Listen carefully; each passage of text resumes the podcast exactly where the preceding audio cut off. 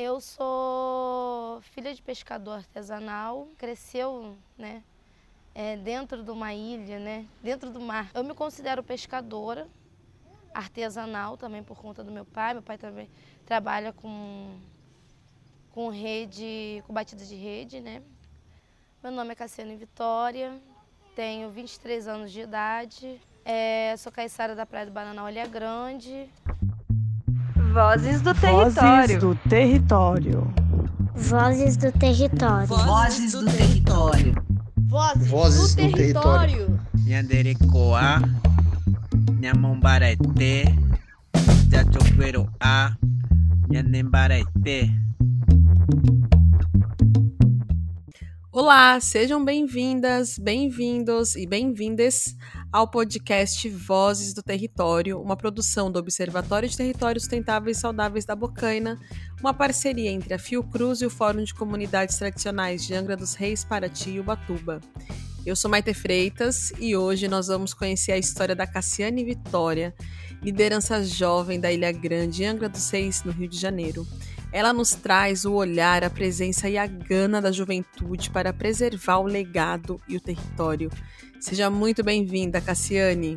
Cassiane, o que é ser caiçara? Então, ser caiçara é aquele contato direto com a natureza desde a infância.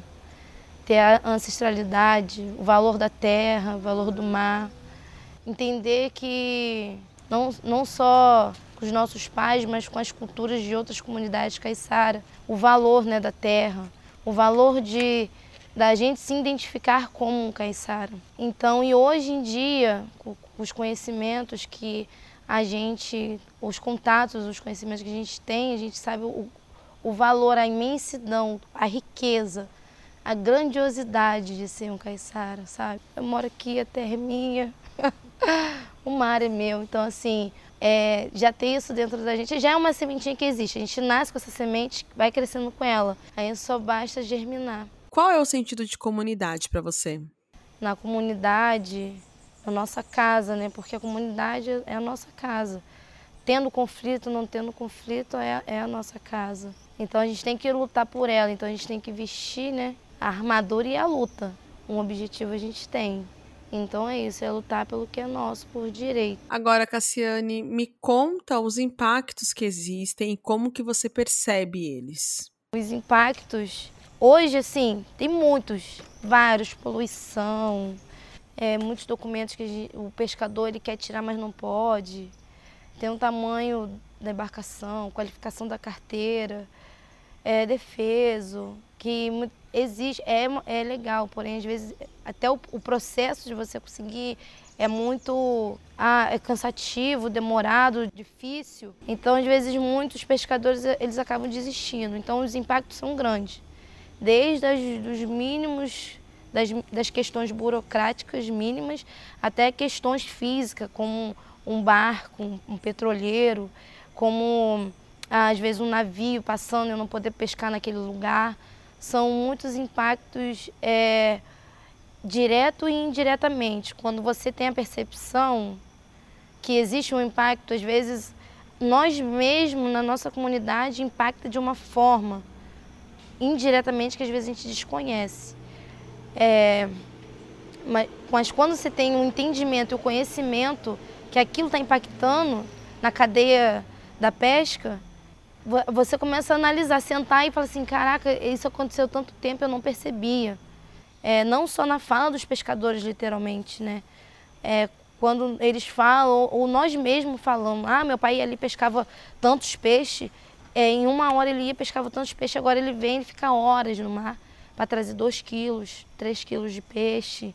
Então a gente já começa dali, da, da escassez da, pe da pesca, da qualidade do pescado, tudo isso, ah, hoje em dia não tem mais época da Lula, Lula demora tantos anos. Então, assim, quando a gente analisa ah, o tamanho do impacto, ele já está grave, né? E como você acha que o projeto Redes pode contribuir no território? Eu espero do projeto para que ele possa contribuir com o desenvolvimento da, da minha comunidade, eu vou dizer, é, como Caiçara da Praia do Bananal, né? Que essa mudança chegue e, e nós, nos apropriamos dela, né? Como uma política pública que nós se apropriamos dela. porque é um direito nosso, a gente tem que é, utilizar isso a nosso favor, né? É um direito meu, então eu tenho é, to total prioridade de tomar isso para mim. Para finalizar, qual é o recado para a juventude caiçara? O jovem caiçara, ele tem tudo ali, ele sonha. Sonha da forma que todos sonham, então... E, ele, e nós somos capazes, porque se eu estou aqui, eu sou capaz. Converse com ele, gente, é importante a presença de vocês, a gente tem que bater no peito e ter orgulho daquilo que a gente é. É, é importante a atuação de vocês, é importante vocês estarem ali presentes, então é isso. E é muito bom, assim, só de saber que a gente mora num lugar onde é rico, rico de beleza, rico de cultura. Acredito no potencial do jovem, acredito no potencial da Ilha Grande, acredito, sabe? Eu acredito. Eu sei que eu, uma andorinha só não faz verão, mas acredito que um monte de andorinhas fazem verão, né? Então, é isso. Muito legal esse episódio, hein, gente? Cassiane é brilhante. E o projeto Redes é fruto de uma parceria com a Fiotec Fiocruz por meio do Observatório de Territórios Sustentáveis e Saudáveis da Bocaina, o OTS, do Fórum de Comunidades Tradicionais, o FCT, da Universidade Federal Fluminense, a UF, e da Universidade Estadual Paulista, Unesp, resultado de uma condicionante exigida à Petrobras pelo licenciamento ambiental federal conduzido pelo IBAMA, o projeto Redes é uma política pública conquistada por comunidades tradicionais pesqueiras impactadas por empreendimentos de petróleo e gás natural no litoral norte de São Paulo e no litoral sul do Rio de Janeiro.